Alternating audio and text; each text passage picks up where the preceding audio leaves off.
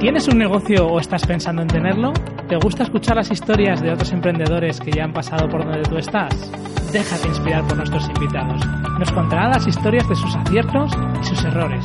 Nos darán las recomendaciones que a ellos les hubiera gustado que alguna vez les dieran, que nos permitan avanzar más rápido en nuestros proyectos. Inspirando a Emprendedores es el podcast presentado por Rubén Martínez, dirigido a emprendedores inquietos que no se conforman con un sueldo a final de mes, con que les digan lo que tienen que hacer, que no ponen límites a sus sueños. Déjate inspirar. Escucha Inspirando a Emprendedores.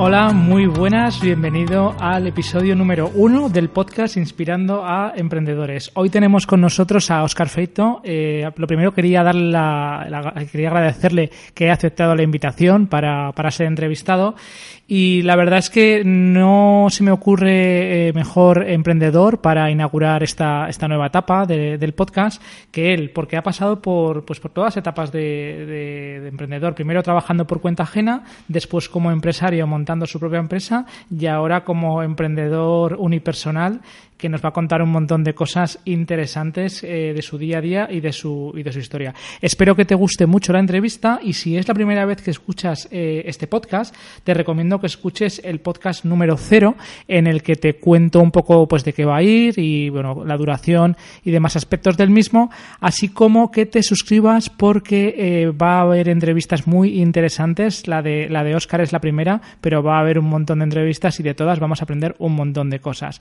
Así que que empezamos con la entrevista.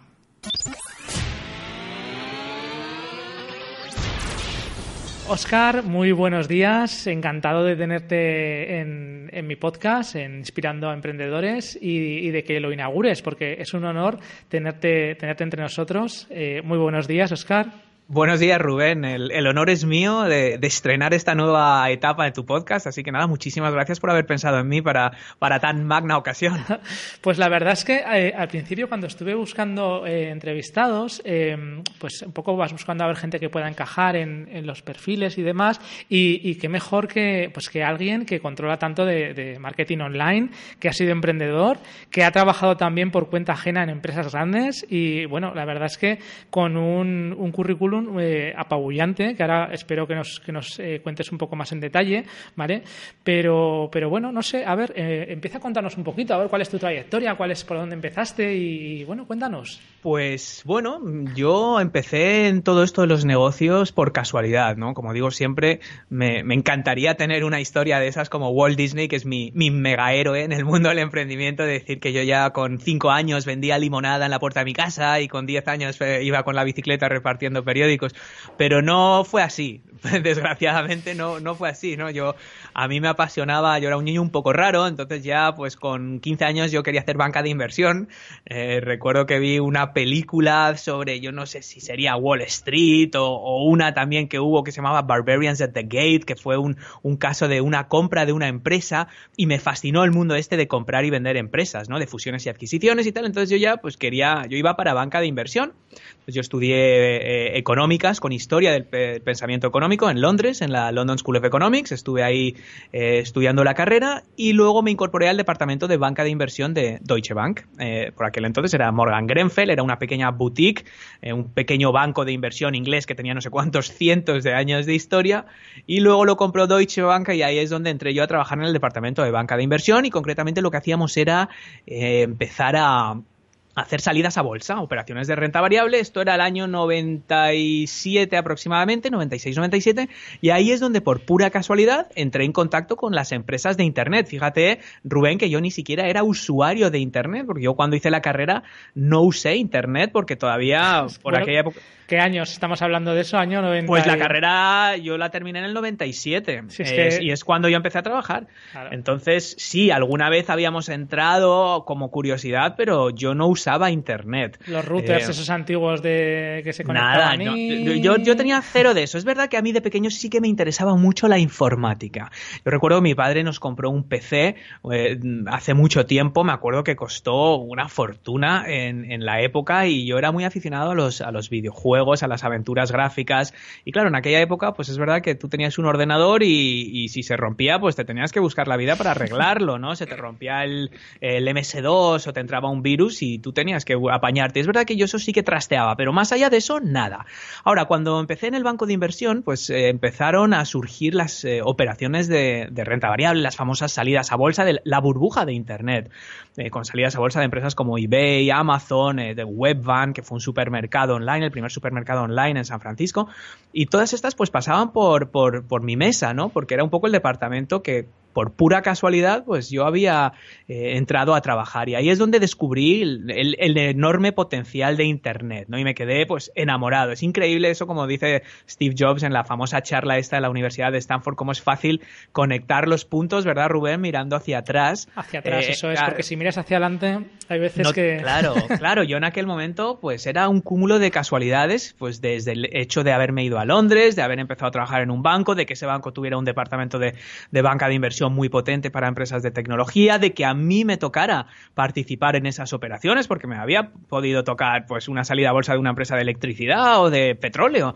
Entonces, eh, ahí yo ya descubrí que esto era otra cosa. O sea, que Internet no era un sector, y fíjate que en el banco se enfocaba Internet como un sector, es decir, oye, pues tú tenías operaciones de, del sector de moda, del sector de textil, del sector electricidad, gas, no sé qué, bueno, y había el sector Internet pero no era un sector, o sea, era, iba más allá, porque Internet cambiaba todos los sectores, ¿no? Cambiaba la forma en la que la gente se comunicaba, cambiaba el ocio, cambiaba la productividad, estaba empezando a surgir el e-commerce, empresas que se dedicaban solo a e-commerce, pero eh, lo que vi es que Internet realmente era como algo transversal que afectaba a todo. Y ahí es cuando decidí, bueno, pues que quería quería saber más de esto. Esta era la época en la que ya muchos compañeros empezaban a abandonar los bancos y las consultorías para montar empresas de Internet sin tener ni puñetera idea de lo que estaban haciendo.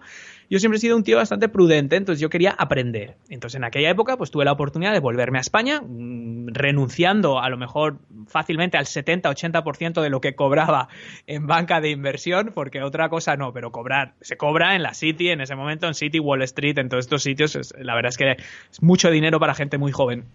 Y entonces, bueno, me vine, renuncié a eso a cambio de aprender en Terra. Terra lo acababa de comprar Telefónica. Telefónica acababa de comprar una pequeña startup de Internet que se llamaba Ole y lo había convertido en Telefónica Interactiva, que más tarde fue Terra. Entonces yo fui la segunda incorporación en el equipo de e-commerce de, lo que llegó a ser la mayor empresa de Internet del mundo hispano. Eso te iba a decir, porque Terra, yo lo recuerdo que era como, era lo más. O sea, en aquella época era, era, una especie de buscador estilo Yahoo, ¿no? Si no me equivoco. Sí, sí. Terra empezó así. De hecho, lo que, lo que compró, que era Ole, era un buscador, eh, realmente y luego en torno a ese buscador creó todo el ISP, o sea, el ISP de, Telefónica era una cosa que se llamaba Teleline en su día, pero a partir de ahí Terra se ocupó de dar acceso a Internet y ya no solo ser un buscador, sino realmente ser una mega plataforma de contenidos. De hecho, me acuerdo cuando salió el primer Gran Hermano, Terra lo emitió en directo en streaming 24 horas del día, o sea, empezó a hacer temas de webcams, empezó a hacer temas de chats, empezó a hacer temas de foros, de clasificados, o sea, realmente se convirtió en un gigante de Internet, no solo en España, sino en Hispanoamérica, ¿no? Y, ahí es donde fue mi primer contacto con, con Internet. Y por curiosidad, ¿qué pasó con Terra al final? ¿Qué pasó con, pues Terra se cerró hace eh, unos cuantos años. Eh, pasó de, manos, eh, cambió, de Telefónica lo, lo, vendió, vendió trozos, lo intentó retomar, pero al final lo cerraron. O sea, al final dejó de ser competitivo y hace un par de años se cerró por completo Terra. Y, es, una, es, increíble, ¿no? Porque es una de estas empresas, llegó a facturar miles de millones en, en su día, ¿no? Una empresa absolutamente gigante y se desinfló. Entonces yo, la la verdad es que yo estuve relativamente poco tiempo en Terra, estuve aproximadamente 10 años, eh, perdona, 10 meses, eh, no llega al año y ahí es cuando, pues, otra vez, casualidades de la vida, yo no tenía ninguna intención de, emprender, pero conocí a dos personas eh, ahí, que trabajadores también de, Terra, y decidimos crear una startup. Y eso fue ya mi primera incursión en el emprendimiento. Fíjate que yo no lo pensaba como ser emprendedor y todo esto que hacemos hoy en día de, de frases de motivación y de leer libros de emprendedores y de querer emprender como si eso fuera una carrera en sí. No, yo Simplemente. De, hecho, ¿en qué año me estás hablando que emprendiste, que montaste tu empresa? Pues en el año 2000. en el año 2000. Ni, se, ni, se, hablaba de, esto, de, estos no, temas. No, no, no. Seguro, que sí, pero yo, yo no estaba en contacto con eso. O sea, yo, los libros que leemos ahora, por ejemplo, de, de, de Richard Kiyosaki, de Padre Rico, Padre Pobre, o todos estos de,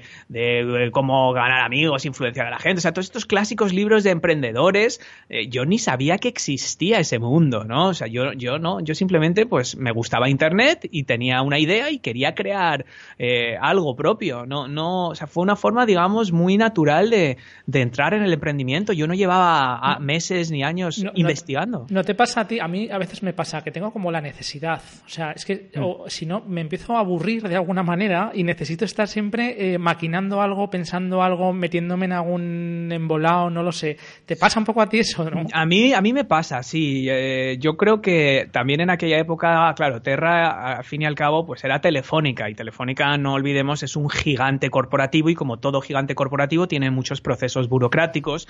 Recuerdo que en aquella época, pues eh, Internet era muy nuevo para todo el mundo, ¿no? Entonces, para hacer un simple acuerdo con una empresa de e-commerce, pues a lo mejor, eh, claro, los asesores legales de Terra, pues nos hacían, pues se curaban en salud y nos hacían firmar un contrato de 50 páginas para una cosa que hoy en día las empresas se hacen con una orden de inserción publicitaria, que es un Excel con cuatro líneas, ¿eh? Mm. Entonces, todo eso, pues claro, era frustrante porque veías todo lo que estaba sucediendo en Internet, sobre todo en Estados Unidos, y tengo la suerte de ser bilingüe, con lo cual pues siempre me ha interesado mucho observar lo que sucede ahí, y veías el dinamismo y veías todas las ideas que estaban surgiendo y negocios que estaban saliendo de un día para otro y que llegaban a cifras absolutamente millonarias, y claro, tú estabas trabajando en eso mismo, pero veías que era muy frustrante porque estabas atado por todo lo que implica pues estar dentro de una gran empresa, ¿no? Entonces sí, por un lado era la sensación de querer hacer algo más, pero quizás sobre todo era poder tú tomar las decisiones y poder tú marcar las prioridades sin estar sujeto al proceso de toma de decisiones en una gran empresa. Yo creo que para mí eso fue lo, fundamental cuando lanzamos eh, Shopall, que fue nuestra primera, mi primera iniciativa empresarial. Explícanos un poquito qué, en qué consistía. Bueno, pues eh, la idea inicial de, la empresa era, eh, es curioso porque la idea original consistía en escanear códigos de barras de productos con el teléfono móvil y hacer una comparativa de precios de ese producto que habías escaneado para saber dónde podías comprarlo más barato en tu, en tu zona geográfica. Claro, esto hoy en día parece pues razonable, pero claro, hay que tener en cuenta que en ese año, en el año 2000, 2001, mm, para empezar no existían móviles con, cámaras. Es que yo pienso cuando me cuentas esto, digo, pero ¿y, en aquella época era viable directamente? No, no, claro que no, pero en aquella época los inversores, pues cualquier cosa novedosa que tú les presentaras, pues les parecía genial y te ponían dinero, mm. porque nadie sabía, o sea, hacia dónde iba a ir esto, ¿no? Y como es verdad que el progreso era tan rápido, nosotros ni siquiera nos habíamos planteado, fíjate, nosotros hacíamos la comparativa eh, enviando un SMS con el código de barras del producto, fíjate, un código de barras puede tener 18, 20 cifras, imagínate teclear esas 18, 20 cifras y ya es difícil meter la clave del wifi, imagínate en los móviles de aquella época eh, enviar un SMS más el coste que tenía para comparar el precio de un producto. Eh, hicimos experimentos con distintos eh, dispositivos que se adjuntaban al móvil y que podían escanear códigos de barras directamente y realmente pues íbamos tirando, íbamos improvisando mucho de lo que hacíamos, ¿no? La idea era esa. El problema es que, claro, una cosa es el Excel y el PowerPoint que presentas a los inversores y otra cosa es la realidad que luego te encuentras, ¿no? Y ahí vimos muchos problemas, ¿no? Aparte de la problemática para el usuario, de que tenía que enviar un SMS, que eso tenía un coste, que eso tal. Claro, luego veíamos que a efectos prácticos el usuario medio pues tampoco va a hacer todo este follón para ahorrarse un euro en un balón de fútbol, ¿no? Eh, luego había otro problema que las tiendas físicas no tenían una base de datos centralizada muchas veces de los precios, con lo cual no había forma, eh, por ejemplo, en las franquicias o un Media Market o un Leroy Merlin por aquella época, cada tienda tenía su propia base de datos, muchas veces en formatos diferentes, incompatibles entre sí, con lo cual, aunque llegaras a un acuerdo con un Leroy Merlin, tendrías que estar manejando decenas de ficheros diferentes con precios diferentes para los mismos productos. Y, luego realmente veíamos que, bueno, había muchas limitaciones con respecto a lo que nosotros teníamos en cuenta. No, no poco, es decir, que al final uno va a una tienda a ver una lavadora o a ver un vídeo, una televisión y no está el código de barras, porque eso está en una caja que está en el almacén. Con lo cual la idea era muy buena, pero a efectos prácticos eh, no había un código de barras ni para escanear ni para teclear, con lo cual tenías que escribir el nombre del producto. Y ahí es cuando ya decimos pivotar que es esto que ahora está tan de moda. En aquella época eso de pivotar yo creo que ni existía. la palabra no existía, pero existía el sentido común de decir, aquí nos vamos a pegar un peñazo y más vale que corrijamos el rumbo ahora que estamos a tiempo de hacerlo. Y, eso es lo que hicimos, ¿no? Corregir el rumbo. Y lo que vimos es que, bueno, teníamos un algoritmo que, permitía hacer estas comparativas de precios, que, funcionaba muy bien. Teníamos experiencia en el mundo de Internet, porque veníamos al fin y al cabo del departamento de e-commerce de un gigante como Terra. Con lo cual lo que hicimos fue pues un, un, mashup y decir, bueno, pues en lugar de comparar precios de tiendas físicas, vamos a comparar precios de tiendas online, que el e-commerce estaba creciendo, y en lugar de hacerlo a través del móvil, lo vamos a hacer en entornos en Internet. Y ahí es cuando explotó. Ahí sí, claro. Ahí es cuando explotó porque, porque empezamos a crecer muy rápido. Además, tuvimos una, una, idea de decir, bueno, en lugar de crear un site propio, una vez más, una idea que surgió de la necesidad. Nosotros ya nos quedaba bastante poco dinero de la financiación que habíamos obtenido, por lo cual nosotros no teníamos como Kelku, que era un gigante de aquella época, mm, para construir una marca y hacer anuncios en televisión de nuestro servicio de comparación de precios. Nosotros lo que teníamos, eh, lo que hicimos fue decir, bueno, pues yo voy a llegar a un acuerdo con los que tienen tráfico, que era en aquella época el propio Terra, el Mundo, el País, el Marca, el diario AS, los 40, o sea, los grandes portales de la época y vamos a darles ventanitas de compras. Entonces, realmente sin darnos cuenta lo que creamos fue un Google AdSense pero de productos. Nosotros teníamos esos productos y los rotábamos según un algoritmo y los poníamos en la portada del mundo, en la portada del país y nos repartíamos los ingresos que se generaban por, por clic. Y claro, eso fue, eso fue brutal. Eso fue brutal porque, claro, tú tienes eh, en aquella época la portada del mundo no es como es hoy, que es prácticamente un scroll infinito. Se veía todo en una pantalla. O sea, se, suena realista a los, los oyentes más jóvenes, pero en aquella época tú entrabas en el mundo.es y tú veías todo el contenido de la home en el primer pantallazo no tenías que hacer scroll, no había scroll. Y, dentro de ese primer pantallazo nosotros teníamos dos o tres productos que cuando se hacía clic directamente te ibas a la tienda correspondiente, al FNAC, al corte inglés, a quien fuera, y nosotros ganábamos unos 30 o 40 céntimos por ese clic y nos lo repartíamos con el mundo. Era Google AdSense. Entiendo que ahí también lo complicado es buscar los clientes a la hora de, bueno, quién se publicita, ¿no? En esos espacios y demás. Claro, bueno, pero en aquella época había un auge de e-commerce y entonces tú ibas a las tiendas online que estaban saliendo como, como churros y le decías, a ver, yo te doy la oportunidad de tú firmas conmigo y yo te voy a poner en la portada del mundo, en la portada de Terra, en la portada del país, en la portada de TPI. Llegamos a tener dos mil y pico portales y medios de comunicación en España. O sea, todos los grandes grupos de comunicación, editorial Prensa Ibérica, eh, GIJ, Hachet, eh, el grupo Prisa entero, eh, los 40 principales, Cadena Ser, Marca, eh, luego, perdona, no, Marca era todo grupos recoletos que también teníamos con Expansión, con El Mundo. Todo esto lo, lo llevaba yo a la pata de la audiencia de desarrollo de negocio. Y, claro, las tiendas encantadas de la vida, encantadas de la vida. Entonces, mientras los ratios de ventas se mantenían, pues eh, realmente. además es medible, no es como páginas amarillas, que también tenías forma de medirlo porque ponían teléfonos que exclusivos para saber que habían llamadas en número de teléfono, pero aquí es que era medible porque era directamente clics que te llegaban a tu página web. Aparte, nosotros teníamos un control de transacciones, un sistema que permitía a las tiendas medir no solo los clics que les estábamos cobrando cada mes, sino las ventas que venían a través de nosotros. Lo que hoy en día se utiliza en marketing de afiliación, nosotros lo inventamos de cero. El tema de dejar una cookie y de poder medir así cuántas ventas se generaban a través de nosotros, que es como funcionan hoy en día los programas de afiliación, como Amazon Associates o cualquier otro programa de Trade de Zanox. es, así, nosotros lo usábamos para medir, entonces le presentábamos, es decir, hoy al final de cada mes yo te he generado mil clics a 10 céntimos, son 100 euros de factura y te he generado 10 ventas o sea, has, generado 3.000 euros de ingresos a cambio de 100 euros de, de, pago por incluso, clic. Incluso AdWords también, ahora si lo configuras, ¿no? Pues con los objetivos y demás, puedes medir exactamente el retorno que tiene la inversión que Claro, claro, es así, es, así, pero por aquella época muchas de estas cosas las íbamos haciendo un poco al tran porque no, no, no, no, no, existía como hoy, ¿no? una industria tan alrededor de esto, ¿no?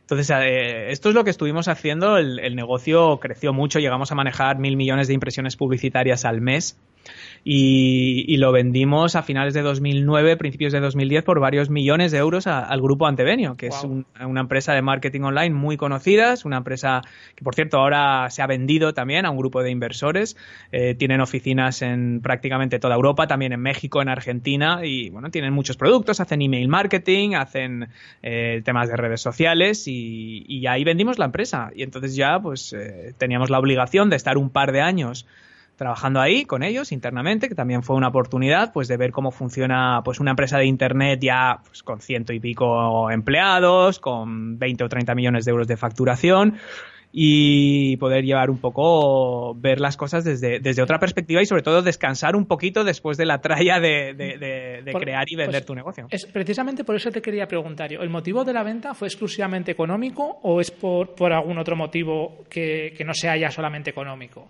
No, es porque, bueno, pues al final es un ciclo, es un ciclo. O sea, esto era una empresa que podíamos haber seguido así eternamente. Ya llegó un punto en el que la empresa, pues, eh, era pues, perfectamente sólida, tenías años mejores, años peores, pero no iba a multiplicarse por 10 a corto plazo. Y ya, pues, al final yo creo que el emprendedor, pues, también se necesita, como, como tú has mencionado al principio, pues, hacer cosas y sentir un poco el crecimiento, ¿no? Entonces, después de años en el que pues ya no tienes crecimientos del 50% todos los años como al principio, pues ya eh, te cansas. Mm, sencillamente, entonces yo ya particularmente me empecé a dar cuenta de que muchas de las cosas mm, que, que, a mí me habían movido cuando creé mi primer negocio, pues yo, claro, ya habían pasado años, uno va creciendo y yo ya quería hacer algo con un poquito más de significado más allá de vender clics en mi vida, ¿no? Y ahí es cuando ya empiezas a madurar, yo creo, como emprendedor y te das cuenta de que eh, una cosa, un potencial de negocio que te marca el Excel o que te marca un PowerPoint puede ser una excelente oportunidad de negocio, pero para hacer algo todos los días, para sentirte lleno, para sentirte realizado, para hacer algo realmente de valor, yo creo que uno tiene que enfocarlo de otra forma, ¿no? Y así es como surgió lo, que hago ahora, que es la Academia de Marketing Online, mi propia marca personal, que ha sido eh, otra iniciativa empresarial, que es lo que estoy haciendo actualmente, pero muy distinto en muchos aspectos de, de aquello, ¿no? Fundamentalmente porque busco busco realmente aportar un genuino valor, ¿no? Más allá de ganar dinero, de multiplicar los ingresos o de eh, vender muchos clics, busco algo que tenga significado y que impacte la vida de los demás, ¿no? Y cuando descubrí esto me ha cambiado la vida. Me recuerda esta una frase de Steve Jobs que yo creo que nos gusta a todos mucho pues recordarle, que era eh, cada día me miro en el espejo y me pregunto, si hoy fuese el último día de mi vida, ¿querría hacer lo que voy a hacer hoy? Si la respuesta es no, durante demasiados días seguidos sé que necesito cambiar algo. Sí, se me ponen, fíjate que se me ponen un poco los pelos de gallina cuando, cuando, lo, cuando lo dices porque es así, ¿no? O sea, yo me di cuenta al final que, mm, que uno puede ganar mucho dinero, le puede ir todo muy bien profesionalmente, pero si no siente que tiene un significado, que lo que está haciendo tiene un significado más allá de eso, eh, se siente un poco vacío, ¿no? Yo lo veo ahora con los emprendedores que yo formo, o sea, yo me he creado, pues al final la Academia de Marketing Online, como el propio nombre indica, son contenidos de formación eh, para crear negocios en Internet, ¿no? Yo empecé un poco sin saber muy bien a quién me dirigía y poco a poco vi como la audiencia se me iba definiendo, ¿no? Y son personas, eh, pues ya entrados en años, quiero decir que no tienen 18 años, son personas de 35, 40 años con grandes carreras profesionales en grandes empresas en la mayoría de los casos pero que notan que les falta algo. Eh, mm. esa sensación que es un poco también, a ver, no te voy a decir que es lo que me pasa a mí exactamente con todo, porque yo al final pues tengo, tengo mis empresas con mis hermanos y, bueno, la verdad es que eh, van bien y no nos podemos quejar, pero sí que tienes la necesidad de ir haciendo cosas, pero te sientes un poco raro en el sentido de, de, qué dirá la gente que viene a este loco que, que, se pone a hacer, por ejemplo, en mi caso, pues un podcast o en tu caso, que te pones eh, a emprender eh, en negocios unipersonales, que aunque necesitas siempre gente trabajando alrededor, pero es un poco eh, la sensación también que te queda a ti de decir, necesito hacer cosas, pero no seré yo un chalao, ¿no? De la vida de ir haciendo cosas. ¿Te, pasa a ti eso? Porque a mí me pasa. Sí, bueno, yo, yo intento cada vez pensar menos en lo que piensan los demás. Eso también es verdad.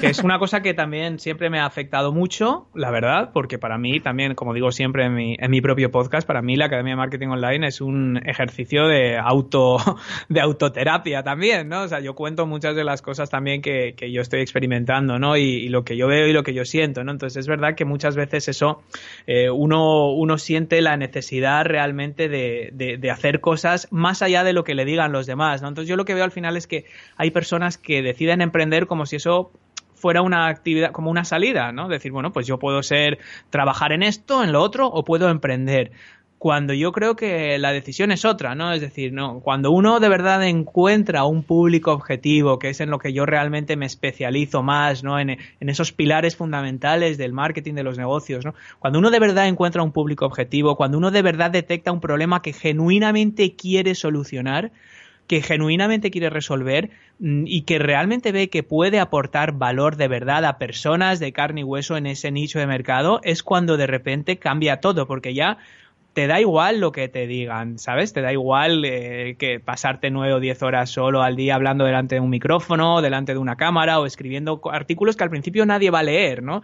Eh, porque ves que tienes un propósito, ¿no? Entonces, ¿qué pasa? Que mucha gente dice, no, yo voy a emprender, yo quiero mi propio negocio, vale, perfecto, pues tu propio negocio vas a tener los mismos problemas hmm. o más que tendrías trabajando para otro. Entonces, la solución a ese vacío no es emprender. No es necesariamente crear un negocio tuyo y ya todos tus problemas vas a encontrar significado en la vida, vas a ser feliz, vas a encontrar. No, porque a lo mejor el negocio que creas es, es, un, es un horror. y es igual, eh, y lo que haces no aporta nada. Y sí, puedes ganar mucho dinero, pero no, no estás aportando nada. En el mejor de los casos. O sea, puedes ganar mucho dinero en el mejor de los casos o directamente no ganar y encima quemarte, que también puede ser. Claro, claro, claro. Pero yo lo que he visto es que muchas veces los emprendedores felices son los que pueden vivir cómodamente con lo que hacen, pero sobre todo los que les gusta y sobre todo los que encuentran significado en lo que hacen. Entonces yo por eso siempre en los procesos que hacemos con, de formación prestamos muchísimo hincapié. Tú, me habías preguntado una de las cosas de decir, oye, ¿cuál es tu, tu, área de especialización? ¿no? ¿En qué área eh, te especializas? Y, yo digo, pues primero en encontrar la base, o sea, encontrar el por qué el por qué quieres crear un negocio y segundo, encontrar realmente un público objetivo y una propuesta de valor para que lo que hagas tenga sentido y sobre todo para que tengas la paciencia de, perseverar y de seguir haciéndolo, porque si no, es que no, no aguantas. Entonces la solución no es crear tu propio negocio de lo primero que te venga a la cabeza, como si eso mágicamente te va a solucionar todos esos problemas o esa frustración o esa sensación de vacío que me cuenta mucha gente. Me dice, es que, no me falta nada, pero estoy 8, 10, 12 horas al día en un trabajo y cobro genial y tengo un puestazo, pero no me siento lleno. Hmm. Eh, entonces, el mero hecho de emprender y construirte algo, si no te importa de verdad lo que hay detrás, no te va a solucionar ese problema. Desde luego. Desde luego que no. Bueno, Oscar, por cambiar un poco de tercio, ¿vale? Mm. Que tenía algunas preguntillas por aquí que te quería hacer. Lo primero quería que me contaras un poco la mayor área de especialización que crees que tienes, en bueno, que crees que tienes, no que tienes en este momento, y que nos dieras un par de consejos eh, en base a estas dos áreas de especialización. Pues, a ver, eh, yo creo que lo, acabo de tocar un poco, ¿no? Yo, mi mayor área de especialización, eh, a través del blog, a través del podcast, a través de los vídeos, a través de todo lo que hago, es centrarme en esos fundamentos de, marketing online, ¿no? Lo que yo llamo eh, los mimbres mentales, ¿vale? Em, yo empecé pues siendo un blog más de marketing online donde hablaba de cómo triunfar en Twitter o cómo tener muchos seguidores en Instagram o cómo instalar Google Analytics o cómo crear un blog en 15 minutos, que es lo que todo el mundo hace y todo el mundo tiene que conocer, ¿vale? Son cosas que se dan por hecho que uno tiene que aprender, pero no es diferencial. Entonces yo, casi por accidente y sobre todo escuchando mucho a mi audiencia y viendo lo que de verdad les gustaba y lo que de verdad necesitaban y leyendo sus mensajes y respondiendo y de verdad remangándome y entrando a comprender a esa gente que tenía delante, empecé a especializarme en lo que son esos mimbres mentales o esos fundamentos, esos pilares básicos que, tienen que sustentar cualquier tipo de negocio. Me da igual que eres blogger, youtuber, que construyes apps, que tienes un podcast, todo eso son simplemente canales. Antes de pensar en canales, tienes que definir dos cosas, dos, esos dos super consejos. ¿Por qué lo haces? ¿Por qué lo estás haciendo? ¿Qué te mueve a hacer esto? O sea, ¿qué, es lo que realmente pretendes y, y por qué vas a volcarte en esto? Y segundo, eh, pensar claramente quién es tu público objetivo y qué valor vas a aportar. Es decir, em, qué solución, a qué problema, a qué frustración, a qué deseo, a qué anhelo, de qué, de qué audiencia, de qué personas vas a solucionar tú. Luego esto puede tener más potencial o menos, puede tener más capacidad de monetización o menos, puede tener más audiencia potencial o menos, eso ya son detalles. Y puedes abordarlo de distintos canales, puedes hacer vídeos, puedes hacer email marketing, pero lo que me parece increíble es que mucha gente, muchos emprendedores empiezan por el tejado de la casa. Empiezan diciendo, yo voy a crear un canal de YouTube. Eso es lo último. O sea, eso en todo caso será un resultado de tu propuesta de valor y de tu público objetivo. A lo mejor no es un canal de YouTube el, canal más indicado para transmitir tu mensaje y tu propuesta de valor, pero si no has pensado cuál es tu propuesta de valor, obviamente pues no tienes ni idea de lo que estás haciendo. Entonces yo te diría, eh, yo te digo Rubén, que el 90% de los negocios que yo veo fallan porque no tienen esa base. Entonces yo, mm, mi área de especialización es quitar todo el ruido, que hoy en día es muy difícil, todo, porque todo el mundo nos está hablando de Periscope, de autoresponders, de pop-ups, de no sé qué, de todas estas técnicas que usamos para ganar tráfico, para ganar monetización, pero la clave es, es, dar un paso atrás, intentar eh, no dejarse distraer por todo eso y pensar en esos fundamentos. Y yo casi por, por accidente me, he especializado en esos fundamentos y esos fundamentos están muy ligados con, con el aspecto mental, ¿no? O sea, a la hora de construir un negocio tienes la audiencia, tienes monetización, y tienes el aspecto mental. El aspecto mental es el fundamento absoluto de todo, porque si no, te vas a hundir, eh, vas a tirar la toalla, no vas a seguir. Antes lo hablábamos fuera de antena, decir, joder, ¿cómo tienes? O sea, cada semana dos podcasts, todo, las redes sociales, o sea, todo lo que implica llenar nueve, diez horas al día, hacer lo que haces. Y, y es que si no tienes ese por qué, eh, no, va, da igual todo lo demás. Es que al final lo harás un tiempo, pero, da igual, pero da igual. ese tiempo al final tiene fecha de caducidad. Da igual, entonces yo, ¿en qué me especializo? Eso, los fundamentos, los, los mimbres mentales y en compartir eso, ¿no? Eh, consejos, define muy bien por qué estás haciendo lo que estás haciendo, es decir, a lo mejor ya has creado un blog o ya has creado un canal, perfecto, no, no pasa nada, da igual, puedes, puedes volver atrás y refortalecer esa misión de decir, oye, yo, yo por qué empecé a hacer este blog o este canal de YouTube, realmente por qué quiero hacer esto? ¿Es solo dinero? ¿Es, puramente dinero? Y ojo, eh, a, mí me encanta ganar dinero. No hay nada malo en ganar dinero. De hecho, debes de ganar dinero porque si no, no puedes financiar toda esta actividad de, aportar valor. O sea, es decir, eh, no, no, es algo malo. O sea, esto no son ONGs. Uno puede ayudar mucho y al mismo tiempo ganar mucho dinero. Es así como debe de ser, yo creo, el sistema de incentivos. Mm, eso, eh, definir eso. Y segundo, nunca es tarde para centrarte y meditar, porque mucha gente dice, es que no crezco, es que todas las semanas publico post, todas las semanas estoy en las redes sociales, es que no crezco, ¿no? Y en el 99% de los casos es porque no sabes a quién vas y a mí me da igual que publiques 10 artículos cada semana de cómo triunfar en Twitter, cómo esto ya lo hace la gente, esto lo hace Claudio Ignacio, esto lo hace Rubén Alonso, esto lo hace Miguel Florido en mi posicionamiento web, esto no vas a competir con esa gente ya, tienes que hacer algo diferente. Y entonces yo ese consejo que daría a la gente es para el carro, piensa qué estás haciendo y por qué y para quién. Y sobre todo también especialízate, ¿no? O sea, de alguna manera no intentes pegarle tiros a todo, ¿no? eso entra, eso entra en, en, ese punto que te he dicho de público objetivo y propuesta de valor. O sea, ¿a quién te vas a dirigir y cuál es tu propuesta de valor? A veces la forma de encontrar una propuesta de valor única eh, puede ser dirigiéndote a un nicho de mercado único o a un nicho de mercado ultra definido. Eh, que es la ultra especialización. Entonces, efectivamente, la ultra especialización es una forma de diferenciarte. Es decir, yo no me limito a enseñar marketing online, por ejemplo, yo solo voy a hacer marketing online para pymes del sector juguetes. Eso es una forma de especializarse, eh, de, encontrar ese nicho, pero también puede haber otros. También puede ser, sí, yo voy a hacer marketing online para todo el mundo, como es mi caso, pero desde una perspectiva de mimbres mentales y de los fundamentos, que es lo que hago yo. O sea, no me he especializado en, en personas, me he especializado en enfoque. Mm. Entonces, pero sí que efectivamente al final se traduce en ser diferente. No, no está claro, en especializarse de alguna manera. Oye, Oscar, eh, yo me gustaría saber un poco, porque como, como emprendedor, pues vas evolucionando eh, en la vida y con el tiempo, y me gustaría saber algo que, que, hayas cambiado en tu vida hace seis meses, alguna forma de actuar o de pensar, ¿vale? Y que ya no haces ahora y que, y que estás seguro que no vas a volver a hacer. Bueno, pues yo creo que lo, lo hablábamos también eh, antes fuera de antena, que eh, para mí es, em, yo he aprendido a tener primero paciencia, es decir, a, decir, esto no se construye en un día, no puedes pretender hacerlo todo en un día. Entonces, el, problema de cuando haces algo que te emociona de verdad, que de verdad has encontrado, me atrevería a decir, tu razón de ser. O sea, decir, cuando uno un buen día, eh, no sé quién lo dijo, fue una frase, alguien muy famoso, no sé si fue Einstein, uno de estos, dijo, los dos días más importantes en tu vida son uno cuando naces y dos cuando descubres por qué eh, has nacido, ¿no? O sea, cuál es tu propósito. No, no recuerdo quién lo dijo, pero la frase era algo así, ¿no?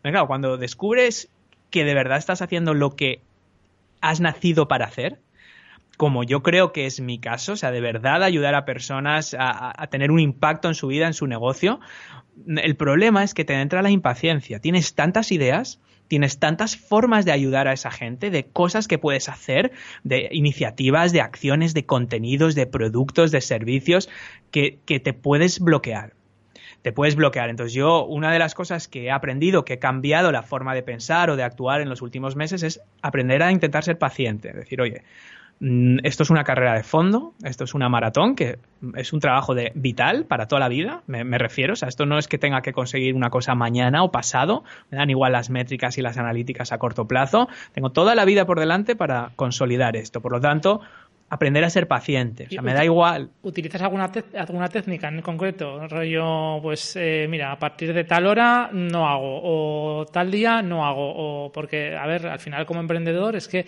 Más que agenda, más que agenda, que, que, sí, que también, porque otra de las cosas que he hecho es intentar enfocarme más en técnicas de productividad. Yo siempre pensaba que eso es para, eso es para pringaos, que, que son un caos de gente. Yo me considero una persona muy disciplinada, muy organizada, pero aún así las técnicas de productividad y de organización, de marcarte horas, etcétera, son importantes. Pero con respecto a la paciencia, eh, yo te diría, Rubén, que más es un estado mental.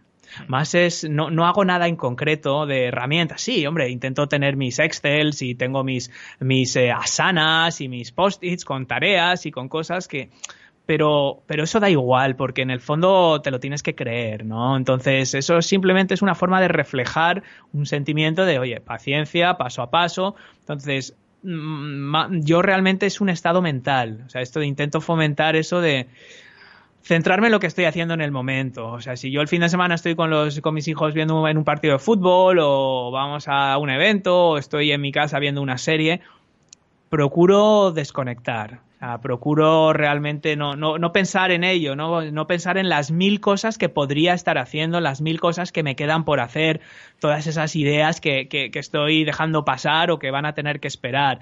Eh, pero sobre todo es cambiar ese chip mental. Es difícil, ¿eh? por lo menos a mí me cuesta, porque claro. estás, eh, pues yo qué sé lo que dices, tú viendo una película y la cabeza va, está siempre en, lo que está.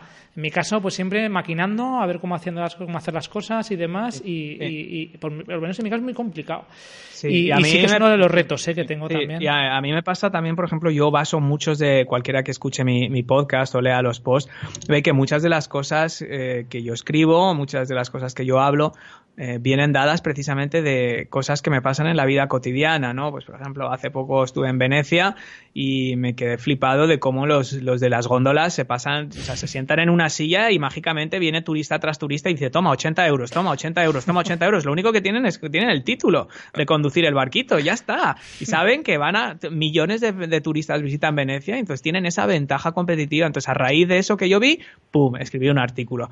Eh, hace poco, lo mismo, mis hijos, que clase, que no querían tocar la flauta, que no querían tocar la flauta, que era un desastre la flauta y que no iban a estudiar para el examen de flauta porque era algo que no, que, no, que no les llamaba la atención y que no iban a ser flautistas. De ahí surgió otro post. Eh, cuando me sonaba el radiador y hacía mucho ruido y no podía grabar el podcast, surgió otro post. ¿Dónde te lo apuntas? Porque si se te ocurre sobre la marcha. En la agenda del móvil. En la agenda del móvil. En la agenda del móvil, luego llevo siempre post-its en los bolsillos de los abrigos y en el salpicadero del coche llevo un taco de post-its también. Entonces siempre. Por eso tengo 50 post-its en la mesa, claro, con ideas.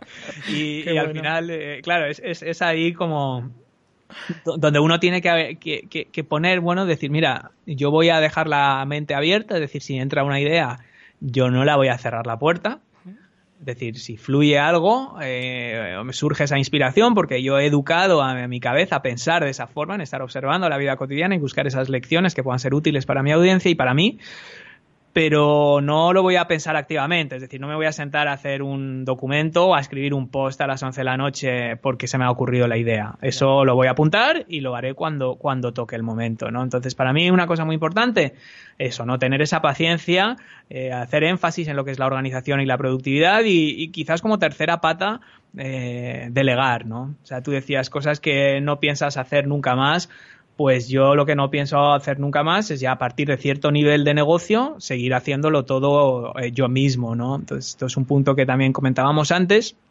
Yo creo que cuando uno empieza un negocio en Internet, pues es importante hacerlo todo uno mismo o, lo, lo, mayor posible, ¿no? Es decir, si haces un podcast, pues vas a tener que editar tus episodios, hacer esa primera carátula, hacer esa primera música, hacer esa... Eh, uno tiene que hacerlo, ¿no? Porque tiene que saber lo que implica, los recursos que requiere, lo difícil que es o lo fácil que es, etcétera, etcétera, ¿no? Ahora, a partir de ahí llega un punto en la vida de cualquier emprendedor que uno tiene que decidir si lo que quiere es seguir dedicando 8, 9, 10, 12 horas al día simplemente para mantener lo que tienes y quedarte donde estás, o si quieres multiplicar tu negocio por dos o por tres, no solo en términos de audiencia, sino también en términos de los ingresos ingresos que estás generando y por tanto del, del valor que puedes estar aportando y del alcance que puedes tener. Entonces llega un punto que mm, uno tiene que decidir, decir, bueno, yo me voy a matar por, por generar pues eh, un, un, un, negocio que tiene 5.000 suscriptores y que genera X mil ingresos o quiero un negocio que tenga 25.000 suscriptores y tal. Entonces, Al final, eso es un poco eh, es un, en los negocios online y en los negocios offline. Lo que pasa que a lo mejor en los negocios online eh, sí que es verdad que de alguna manera eh, es más todavía no se sabe muy bien cómo hacer, no lo sabe muy bien cómo hacer la gente, pero es más fácil porque deslocalizas y no hace falta contratar a full time a alguien, siendo que los negocios eh, offline, pues al final sí que tienes que tener una persona a lo mejor pues en la oficina, tienes que pagar los gastos de, pues eso, de oficina, de, de más historias. Sí, sí, sí. Pero al, al, revés, eh, a la inversa el reto consiste en encontrar a esa persona en el mundo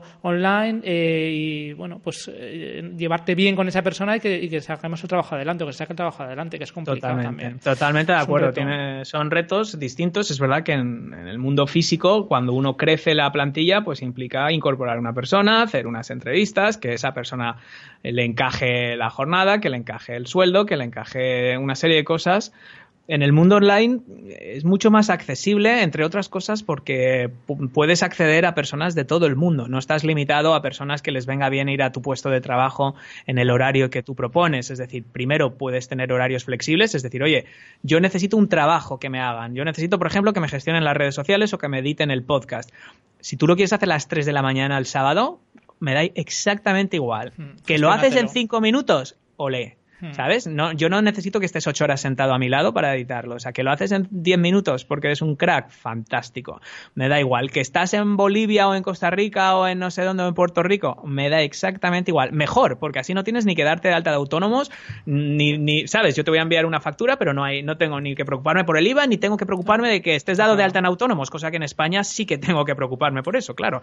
No puedo contratar a cualquier sí. freelance. Al final eh. está en gestión por, por desempeño, por objetivos, que, que en España cuesta tanto eh, quitar la mentalidad este de, esta de hay que hacer X horas y, y hay que estar las 8 horas, aunque o las 10 horas o las que sean, aunque tu trabajo lo puedas hacer en 5, porque eres más productivo que otra persona que, que no, o porque esto va a cambiar, cafés, esto, esto, va a cambiar, esto va a cambiar y, y, el mundo va hacia una deslocalización, como has dicho, por, por, por oferta y demanda eh, y, y, porque muchos de los trabajos de hoy en día ya se, mm, se, pueden hacer virtualmente totalmente, ¿no? Entonces al final llega un punto que, pero ojo, no solo desde el punto de vista, de, es, que es, es, que es ventajoso para todos, ¿no? Eh, para el trabajador, por ejemplo, si, oye, si yo soy un diseñador gráfico o yo soy un experto en SEO, a mí no me interesa estar ocho horas sentado en una oficina y a la empresa no le interesa que yo esté ocho horas de las cuales realmente voy a estar trabajando cuatro, hmm. eh, realmente, porque por mucho SEO que hagas o por mucho diseño que hagas en una empresa no te tienen cubiertas las 40 horas a la semana, no estás haciendo SEO, estás diseñando. Ni tu cabeza está preparada Ni para tu cabeza estar está... 40 horas sin parar haciendo SEO claro. o diseñando. Entonces, o a ti, como, em, a ti como trabajador lo que te interesa es hacerte fuerte, una vez más, especializarte en esas áreas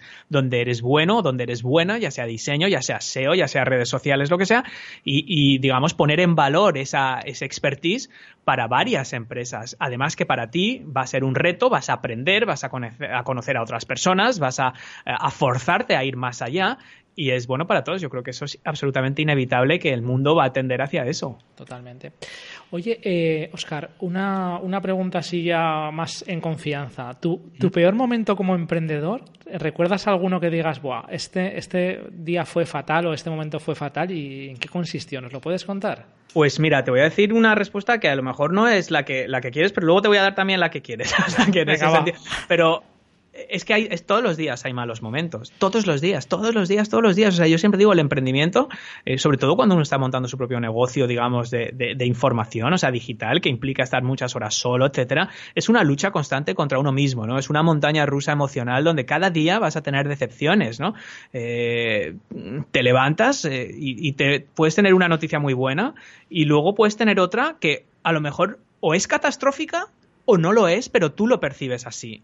Por ejemplo, puedes tener 100 comentarios positivos sobre tu podcast y luego tienes uno de alguien que te deja una estrella en iTunes y te dice que tu podcast es una basura porque te pasas 15 minutos al principio hablando de lo que has hecho esa semana y vendiendo un producto. Y entonces, aún sabiendo que esto es, tiene que ser así, porque uno no puede eh, trabajar gratuitamente, etcétera, y que además le puedes dar al botón de pasar para adelante, que te puedes saltar esa introducción, que, que, no pasa nada y que el resto del programa tiene mucho valor y que tienes 99 valoraciones de 5 estrellas y una de una estrella, te vuelcas en la de una estrella. Efectivamente, no es un tema catastrófico, pero lo que te quiero decir con esto es que todos los días tengo malos momentos. Todos los días, todas las semanas, todos los meses hay cosas que de repente te pasa una cosa y dices, mm, increíble, voy a, voy a duplicar el negocio, esto es una increíble oportunidad, qué buena señal. Y a las dos horas de ves algo y tienes un bajón total. Con lo cual, todos los días, todos los días, tengo, tengo malos momentos, ¿no? Un ejemplo concreto, bueno, primero, pues estos comentarios, pues de vez en cuando, yo, yo tengo ya más de un millón de visualizaciones en YouTube, eh, recibo decenas de comentarios, cientos de comentarios algunos días pues hay algunos comentarios pues que a la gente no le gusta lo que haces. Entonces a mí esto, pues, eh, ¿qué quiere? Pues es un mal, es un mal trago. Que hay gente que dice, es que no te tiene que importar. en la, teoría no te tiene que importar, pero luego en la práctica... Hay pues veces que la crítica es muy constructiva y, y tienes razón, o por lo menos desde una perspectiva tienes razón, pero te molesta porque es como que has decepcionado a esa persona. Entonces a mí eso me, me, duele eh, y eso pasa a diario. Ahora, luego, eh, cuando pues, lancé el primer curso mío, el, el método épico, que es un curso, digamos, el curso estrella, eh, pues tenía muy pocas ventas. O sea, yo había oído de, emprendedores que sacan un, curso y hacen un, lanzamiento de un producto y, generan, pues básicamente los ingresos de todo el año. Hombre, sí, tuve ventas, pero desde luego fue eh, una grandísima decepción. Y luego, bueno, con el paso del tiempo fui viendo que, claro, yo lo presentaba como, como un curso en 30 días para crear un negocio en Internet y resulta que la gente no quería un negocio en 30 días, quería 30 pasos. Pero cuando veían que era 30 días, entendían automáticamente que solo tenían 30 días para hacer el curso. Entonces era una cosa tan tonta como esta. Eh, en cuanto cambió el copy de la página, ya las cosas empezaron a coger una atracción totalmente diferentes, pero en el momento es un palo, porque has estado cuatro meses, cinco meses, seis meses creando un curso con unas expectativas y, y de repente sale el día y, hombre, no te digo que suenen grillos, pero haces tres ventas, luego haces una por la tarde y dices, ostras, me he estado seis meses para hacer tres ventas, o aunque fueran 30, o sea, ya está. ¿Lo harías, ¿Lo harías así otra vez ahora o cambiarías algo a la hora de lanzar el producto? Me refiero, eh, ¿harías el producto durante seis meses y luego lo lanzarías o intentarías hacer un preproducto como está no, de moda? Te voy a decir una cosa, yo no hago preproductos, no los hago. Entiendo la teoría, entiendo la lógica de la preventa, entiendo que si a la gente, o sea, claro, tú les preguntas si les gusta el producto, todo el mundo te va a decir que sí, pero a la hora de poner el dinero, pues mucha gente se va a echar atrás. Lo entiendo perfectamente, pero yo, mi personalidad, yo no puedo. O sea, yo no puedo tener ese cargo de vale, no sé muy bien si voy a hacer este producto, pero como 10 personas ya me han pagado, ahora tengo la responsabilidad de hacerlo. Y como no lo hagan el tiempo pensado, se van a pensar que es que les he timado, que les... Entonces yo tener esa presión añadida de que tengo que hacer algo en tal fecha porque X personas ya me lo han pagado, yo no trabajo bien con eso. Eh, yo es una cosa personal. Yo sé que entonces, ¿qué hago? Pues intento suplir eso con un análisis mucho más exhaustivo. Por ejemplo, el curso de podcasting es porque la gente me lo había pedido. Entonces ya definí los contenidos con la, con la gente, ¿no? Les involucré desde el principio, desde no solo los contenidos y el índice que yo tenía propuesto, añadir y quitar secciones, sino la portada que diseñé. O sea, yo diseñé dos o tres portadas, fueron las, eh, los suscriptores los que eligieron la portada, fueron los suscriptores los que eligieron eh, el precio, fueron los suscriptores, realmente los, los involucré mucho más. Y esto es lo que haré, o sea, sí que involucraré en sucesivos productos, que ya te estoy maquinando algunos. Em, primero, no voy a caer en la tentación de tener la idea y luego decirle al público, oye, ¿qué os parece esta idea? Lo voy a hacer al revés. Voy a decir, oye, ¿qué idea tenéis? A lo mejor es algo muy sencillo. A lo mejor no necesito hacer un curso de 200 euros de 200 páginas y 15 horas de vídeo. A lo mejor es un curso de 20 euros, porque quieren aprender a hacer una cosa muy sencilla, pero eso es lo que quieren, con lo cual me voy a, me voy a centrar en, en, escuchar, eh, en escuchar mucho más. Sí, en hacerlo al revés, vamos. Exacto, sí, sí. Eh, no me has dicho el peor momento de, como emprendedor, ¿eh? sí, sí, sí. Bueno, yo, para mí fue. No, no, te, lo, o sea, te he dicho que, efectivamente que hay, hay malos momentos todos los días, pero para mí probablemente uno de los peores momentos sí que fue el lanzamiento del curso. Hmm. Sí que fue porque, porque yo había, me había jugado mucho. Piensa que yo he, yo he renunciado, yo, yo dejé mi trabajo. O sea, yo dejé un trabajo eh, muy cómodo para crear esto. Eh, yo tenía ofertas de muchos sitios. O sea, una persona con 15 años de experiencia en marketing online puede tener un trabajo bastante majo en, en, España. Yo renuncié a muchas cosas. A mí me costó mucho convencer eh, a mi familia y tal de que yo iba a hacer una cosa que no iba a dar dinero a corto plazo. Entonces, cuando te la estás jugando todo a ese curso y ese curso ves que ya llevas seis meses con tu negocio, lanzas el primer curso y no cambia nada tus ingresos, te empiezas a sudar. Entonces, para mí, a ver, es que el peor, peor, peor, pues no, pues no, en 15 años has tenido muy malos, pero este desde luego fue uno de los peores. Fue uno de los peores. También recuerdo la primera vez que nos ofrecieron comprarnos la empresa por una cifra a lo mejor cuatro o cinco veces superior a la que finalmente fue, es verdad que fue muchos años antes, dijimos que no, eh, porque queríamos, eh, creíamos que la empresa valía más. Y luego cuando vimos que se pinchó la burbuja de Internet y todo cayó, eh, ya intentamos volver a recuperar esa oferta ya, y, ya no es que era 20, 30, 40, 50% inferior, es que directamente ya no querían comprar. Entonces, claro, en 15 años pues hay muchas, muchos malos momentos, muchos malos. Totalmente de acuerdo. Oye, eh, y ahora, bueno, no va a ser todo negativo. El momento de inspiración, algún momento de estos que digas, wow, esto es, esto es lo que, lo que quiero hacer. Eh, ¿cómo, te vino? ¿Te ha venido alguna vez a la cabeza? Estoy seguro que sí, porque a todos de alguna vez nos ha venido algún, de alguna manera un momento. Pero cuéntanos, ¿cuál fue el tuyo? Yo creo que yo creo que el mío fue el podcast, la verdad. O sea, para mí el podcast ha sido lo, lo, diferencial.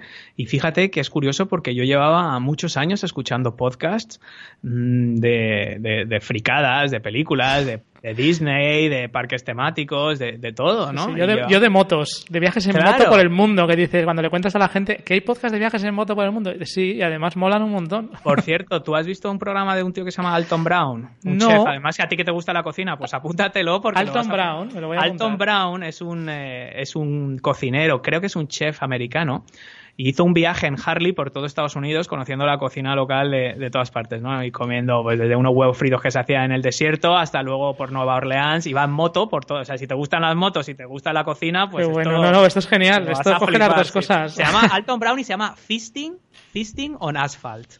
O sea, eh, comida en el asfalto, más o menos, y te, y te, va a gustar, ¿no? Pero para mí la inspiración fue eso. O sea, yo llevo muchos años escuchando podcasts y, y nunca se me había ocurrido, o sea, es que nunca se me había ocurrido crear un podcast de, marketing online. Fíjate que es, que es, que, es, absurdo, ¿no? Entonces yo escuchaba podcast y tal, y yo creé mi blog y estaba con mis cursos y estaba con mis tal, y al final dije, ostras, ¿cómo, cómo, cómo, cómo no? O sea, es esto de típico que te estás duchando y dices, si esto no lo está haciendo nadie.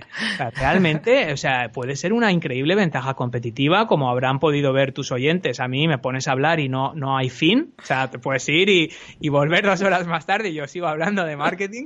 No, pero al final son cosas súper interesantes porque son cosas, son vivencias tuyas y no sé, al final. Para mí, para mí el principal momento de inspiración fue, fue realmente en el que a mí me hizo todo clic de decir, mira, yo me estoy dejando la piel publicando, llegaba a publicar dos o tres posts en el blog a la semana hmm. y nadie leía, nadie lo leía. Y eran posts de verdad de dos mil y pico palabras que me había volcado el alma y el corazón, eran experiencias personales, cosas que me habían pasado y no lo leía ni el tato. Y, luego intentaba hacer un post de, pues, de algo más técnico, tipo Google Analytics o SEO, y, veía a, los, a, a, otros del sector que llevaban ya muchos más años y que escribían algo que a mí me parecía realmente diez veces inferior y tenían dos mil retweets y cosas así. Digo, yo no puedo competir con esto. O sea, yo necesito otra cosa. Y digo, joder, pero confío en mi contenido. Sé que mi contenido es bueno porque nadie más tiene estos 15 años de experiencia. Nadie puede decir, yo he vendido una empresa por millones de euros. aquí todo el mundo es gurú y todo el mundo es profesor y todo el mundo es coach y todo el mundo es emprendedor. Ahora, tú dime cuántos han creado una startup, cuántos la han vendido de verdad, cuántos conocen, o sea, cuántos te hablan de esos principios pero desde la práctica. Pues yo te diría que muy poca gente, sobre todo además, eh, pues cuando empiezas a escuchar a bloggers y que, venden cosas que ni siquiera ellos han conseguido hacer. O, gente que te está dando clases de cómo vivir con tu blog y resulta que están trabajando ocho horas al día en, una tintorería, ¿sabes? Esto lo hacen por la noche, o sea, que, genial, oye, que todo el mundo es libre y de, hacer lo que sea. Lo que, ahora, eh, yo decidí que, tenía que encontrar, que tenía que haber otra forma de que ese contenido, de que esas experiencias que de verdad son las que a mí me hubiera gustado que me hubieran contado cuando yo empezaba. Todas estas cosas de no dejarte desviar, del síndrome del objeto reluciente, del síndrome del impostor, de todo esto que, a veces parece más psiquiatría que marketing. Hablando del síndrome del impostor, yo a la hora de hacer el podcast, ¿vale? Yo decía, joder, si es que de la única manera eh, o de, la única temática que, me, que no, me, no me encuentro siendo un impostor es haciendo un podcast con emprendedores, porque porque sé que, que, cuando esté hablando con ellos, ¿sabes? Es que me voy a ver totalmente identificado con ellos. Y es un poco el síndrome del impostor, que si estás hablando de una cosa de la cual no, no tienes totalmente claro que, que, va contigo, mm, pues es que parece como que estás haciendo algo mal, ¿no? Algo raro. Te das cuenta que volvemos exactamente cuando me has dicho al principio esos dos super consejos. Define tu por qué y define tu público objetivo y tu propuesta de valor. Porque si tú de verdad en tu experiencia como emprendedor has aprendido cosas que a ti te han ayudado y que a ti te hubiera gustado haber aprendido de otra forma en lugar de darte el, darte el tortazo. Las, tortas ¿eh? que te dan. Pero que, sabes, que, bien se aprende con las tortas, pero Hombre, mal. pero tú sabes que tú has aprendido algo con eso, con lo cual el hecho de compartir eso con el genuino deseo de ayudar a alguien a evitar ese error que has cometido tú, ya no tienes ese síndrome del impostor. El síndrome del impostor es cuando alguien está buscando construir un negocio sobre algo donde puramente ha visto una oportunidad económica. Puede, ahí te puede surgir. ¿Por qué? Porque no tienes autoridad. Simplemente estás, has detectado una oportunidad de mercado que es muy legítimo y estás intentando aprovecharla eh, para generar unos ingresos. Perfecto. O sea, es como cuando alguien descubre que hay una palabra, una keyword súper competitiva en Google o que nadie ha descubierto y, que además los anunciantes de AdWords pagan mucho y decides crear un site, un micro nicho hablando sobre congelación de células madre del cordón umbilical, cosa que por cierto yo he hecho sobre eso mismo y precisamente por eso. ¿Y qué pasó? Pues que lo dejé. ¿Por qué? Porque me daba igual porque era que había detectado una oportunidad y claro que era un impostor. que hacía yo hablando sobre temas científicos sobre la conservación de células madre del cordón umbilical? No, pero había visto que era una keyword que pagaba muy bien, había visto que había poca competencia y que yo podía posicionar un blog y ganar dinero con AdSense. Y ya está. ¿Y qué acabó pasando? Pues que lo dejaste. Lo dejé, porque, no, porque eso no me cambia la vida, porque era una oportunidad que sí, que está bien, que ganas un dinerillo de vez en cuando y tal, pero, pero no es un negocio de algo de decir, yo me quiero dedicar a esto toda la vida. Eh, entonces, eh, realmente ahí cuando yo encontré que yo tenía ese contenido y que yo tenía que encontrar la forma de darle salida, dije, joder, ¿qué, tengo yo que no tenga toda esta gente? Pues yo tengo cierta soltura a la hora de hablar. Eh, que no tiene todo el mundo. Yo me pongo delante del micro y tengo una experiencia vital y profesional que otra gente no tiene. No, y luego eh, aparte, pues es que aunque no quieras, eh, pues toda la experiencia que llevas atrás de tratar con gente, con, con empleados, con clientes, claro, con inversores. soluciones a problemas que te surgen cuando pues cuando tienes determinados puestos o cuando tienes una empresa con lo que sea que de otra manera no te surgen y que pues cuando alguien te pregunta o te pide opinión pues a lo mejor no siempre puede que estés en lo correcto al, darle tu, tu, opinión pero seguramente mal no le harás porque, porque ya has pasado por algo y pues mira cuida por este camino porque a mí me pasó esto por lo menos tenlo en cuenta yo por ejemplo lo que tú me has preguntado antes de cosas que no quieres volver a hacer yo decir oye esos seis meses eh, eh, o sea, eso tener paciencia yo eso es una cosa que aplico a diario. Eh, son temas que yo hago para mí, que a mí me vienen bien y que a mí me ayudan, con lo cual de, impostor cero. O sea, eh, cuando uno lo basa sobre ese genuino deseo de ayudar a otra gente en función de algo que tú sabes y que otra gente no sabe o no ha vivido, pues eh, es perfecto. Entonces ahí. Oye, Oscar, eh, por ir terminando, es que te iba a hacer una pregunta que es algo con lo que estés entusiasmado en la actualidad, pero ya veo que es que tu, trabajo te encanta, con lo cual... muchas cosas, muchas cosas. Estoy, el podcast, estoy emocionado con el podcast, estoy emocionado con un nuevo libro que voy a sacar que se llama Mimbres Mentales, que es una colección de, de todas estas eh, lecciones.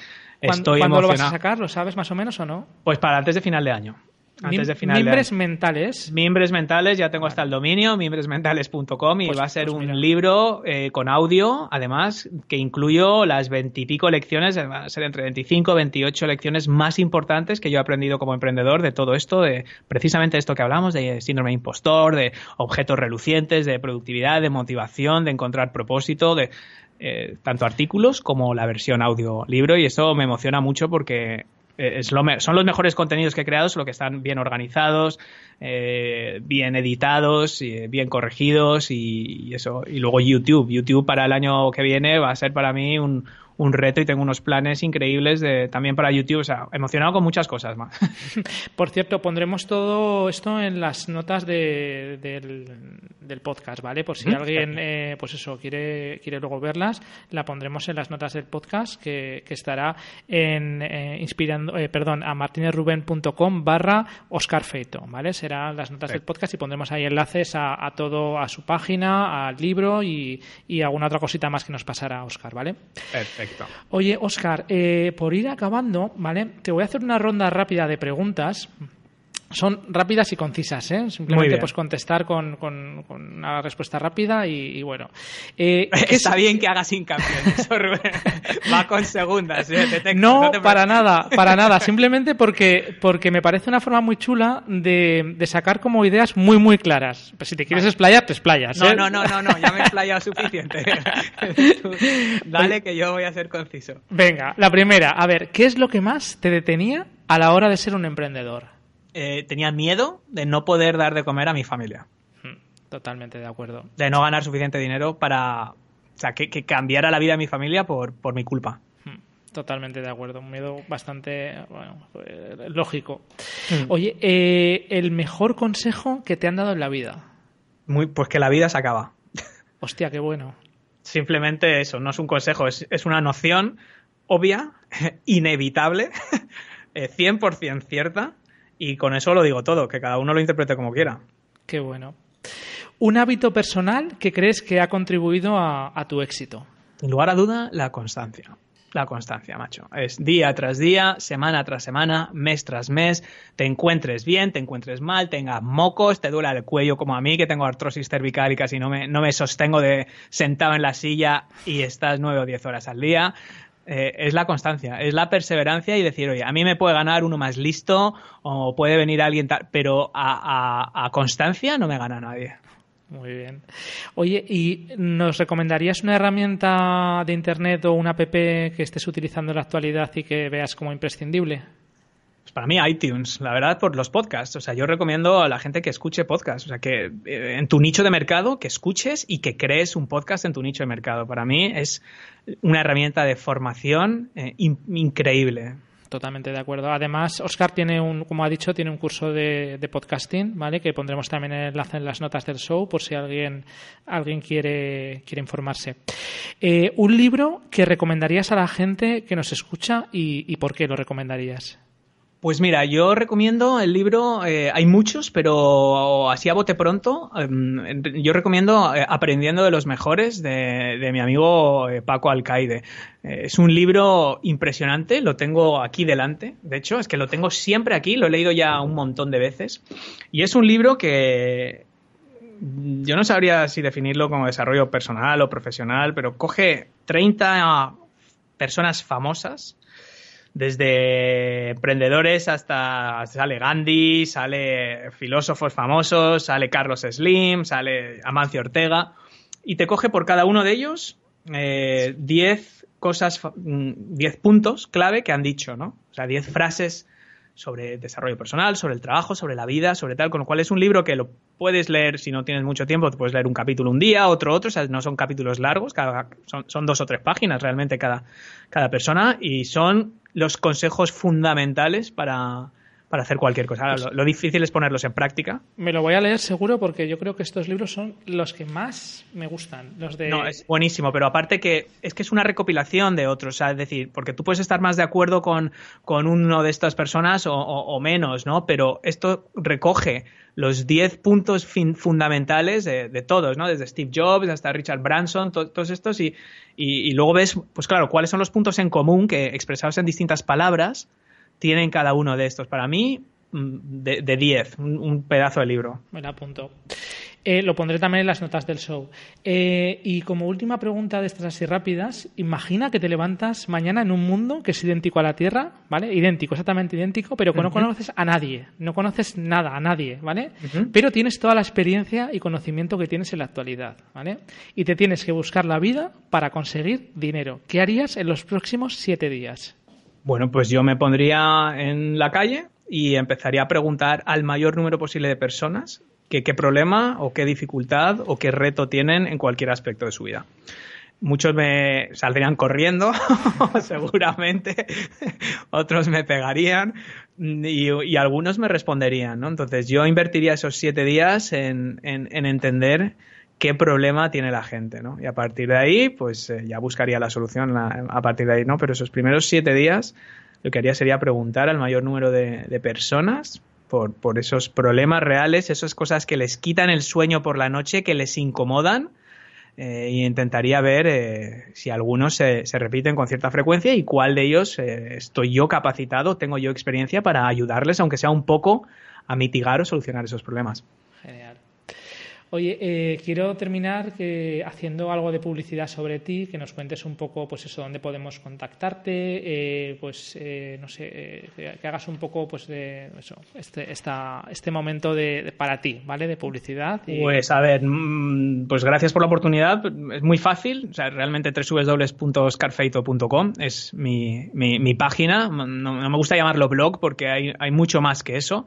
Ahí, es, ahí están los enlaces al podcast, que es la Academia de Marketing Online. Está disponible en iTunes, en iBooks, en, iHeartRadio, en Stitcher. Vamos, desde luego está en todas partes el podcast. Ahí también están los, hay ciento y pico artículos eh, también, de contenidos. Ahí están mis cursos, el curso para aprender a crear un negocio en Internet desde cero a partir de un blog, que es el método épico. También está el Podcasting Power, que es el curso para crear un podcast desde cero también, incluyendo toda la planificación, los preparativos, todo lo que hay que hacer antes de darle al botón de grabar, que es mucho más importante de cómo se edita el audio, que es lo que le preocupa a la gente, que también se cubre en ese curso. Y, ahí está todo realmente, en oscarfeito.com. En redes sociales, pues ya sabes que uno está por estar en todas, pero donde más interactúo es en Twitter. En Twitter soy arroba oscarfeito. Así que bueno, está muy fácil, oscarfeito.com y Twitter arroba oscarfeito y ahí más o menos pues tienen todo. Los, eh, las personas que se suscriban al blog, ahí, ahí desde luego no se lo pueden perder porque está ahí. O sea, lo primero que te encuentras cuando entras. Eh, lo, que, lo que tengo ahora es una guía de 35 páginas que describe exactamente cómo definir tu nicho de mercado, cómo identificar esa propuesta de valor que hemos dicho que es tan importante y cómo identificar un público objetivo, ¿no? Que es relevante para cualquier tipo de negocio que, quieras crear dentro o fuera de Internet realmente y que deberías de hacer lo primero de todo. Así que bueno, pues ahí, ahí está todo.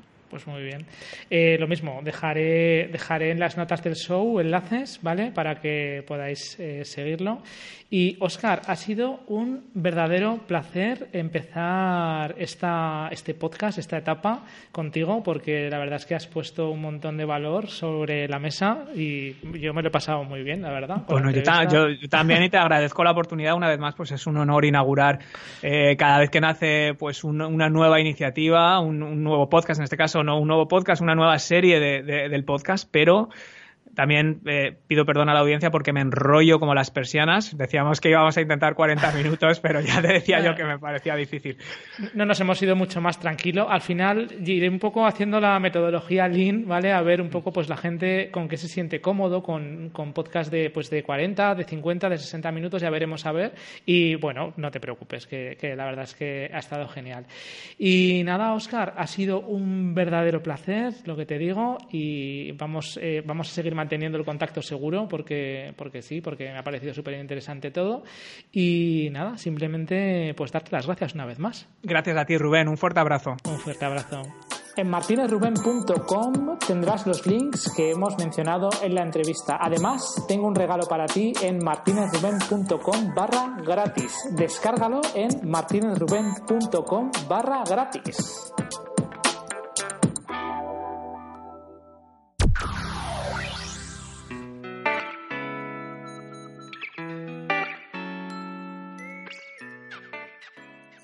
Bueno, pues la verdad es que ha sido un verdadero placer tener a Oscar como, invitado. Y eh, bueno, pues me gustaría de alguna manera eh, recopilar los conceptos que, que Oscar ha, expuesto y que, de los cuales podemos aprender eh, mm, me resulta curioso el tema de montar una empresa eh, que, la montan y está adelantada a su época, ¿vale? Y cómo de alguna manera pues pivotan, se dan cuenta de, que tenían que cambiar algo e introducen ahí el concepto este de, pivotar que están tan de moda ahora y que no es más que la lógica aplastante de pues eso, de cambiar de, de concepto, de idea o cambiar de alguna manera, ¿vale? Luego, eh, otro concepto que me, que me, gusta mucho del que habla es eh, de que las ideas surgen de la necesidad. Yo, desde mi propia experiencia, te puedo decir que, que esto es así que las ideas surgen de la necesidad. Cuando no tienes necesidad de algo, no te esfuerzas de la misma manera que cuando, que cuando tienes una necesidad imperiosa de hacer las cosas. Así que, por muy duro que suene, sí que es verdad que, que que, que si no mmm, tienes motivación porque te viene una necesidad imperiosa de hacer las cosas, pues probablemente no se te ocurran las mismas eh, soluciones los mismos conceptos, las mismas ideas que, que en esta situación. Luego, eh, me hace también, eh, es curioso el tema de que tiene una empresa y la venden y a la hora de crear eh, cosas nuevas, eh, él dice que tienen que ser cosas que, realmente te motiven. Yo estoy totalmente de acuerdo con eso, tienen que ser cosas que te guste, que estén alineadas contigo, porque eh, no siempre el dinero lo es todo. Eh, puedes estar haciendo algo que, en el cual ganes dinero, pero si no lo haces a gusto, mmm, no vas a estar del todo, del todo contento. Y lo que te digo, el negocio tiene que estar alineado contigo, con tus eh, prioridades, con tu forma de ver la vida, con tus gustos, con tus pasiones, porque si no, no, no saldrá adelante. Luego también, pues un poco recopilar los consejos que, que nos ha dado, que es eh, primero, pues plantearte por qué haces las cosas, ¿vale? No hacer las cosas porque sí, sino decir, bueno, si voy a hacer esto, saber un poco por qué lo quiero hacer, ¿vale? Pensar también a la hora de, en tu negocio, quién es tu público objetivo, que, también me parece bastante interesante porque muchas veces no, no, tenemos claro hacia quién nos dirigimos y vamos dando un poco como, como pistoletazos hacia todos los sitios sin centrarnos. Y la verdad es que sí que es interesante centrar un, público, una persona en concreto a la cual te vas a dirigir y luego todo es mucho más sencillo porque luego hay clientes que, aunque no estén en ese mismo eh, perfil, al final acaban siendo tus clientes, pero de alguna manera las decisiones que tomes las tienes que tomar en base a tu público objetivo. Otra cosa que cuenta es que nunca es tarde y eso, eso es así, nunca es tarde tomar la acción, tienes que tomarla ya, ¿vale? Si estás eh, cansado de lo que estés haciendo, si sabes que tienes que tomar una decisión y siempre estás procrastinando, siempre estás dejándola para después, nunca es tarde para empezar a, hacer las cosas. Otro de los consejos que nos daba es tener paciencia y no, no, intentar hacerlo todo en un día. Eh, a mí este consejo, pues la verdad es que me viene muy bien, aunque es, es complicado. Es hacerse la idea de que todo esto no es, no es un sprint, es un maratón hay que ir poco a poco, poco a poco, cada día haciendo un poco de, todo en los negocios porque la verdad es que eh, no puedes construir algo en, un solo día y tienes que ir pues eso tomándotelo con calma, creando objetivos una cosa detrás de la otra. Y por último, delegar nos comentaba que era muy importante delegar. Eh, delegar, yo lo veo, hay dos factores. Uno que es encontrar la persona adecuada para, para sentirte a gusto y luego otro que tú mismo sepas delegar y sepas, eh, pues, eh, dejar de hacer depende de cosas que aunque te gusten eh, y las hagas porque te gusten, pues cuál no deberías de hacerlas porque no eres o no son productivas y, es mejor que las haga alguna, alguna otra persona.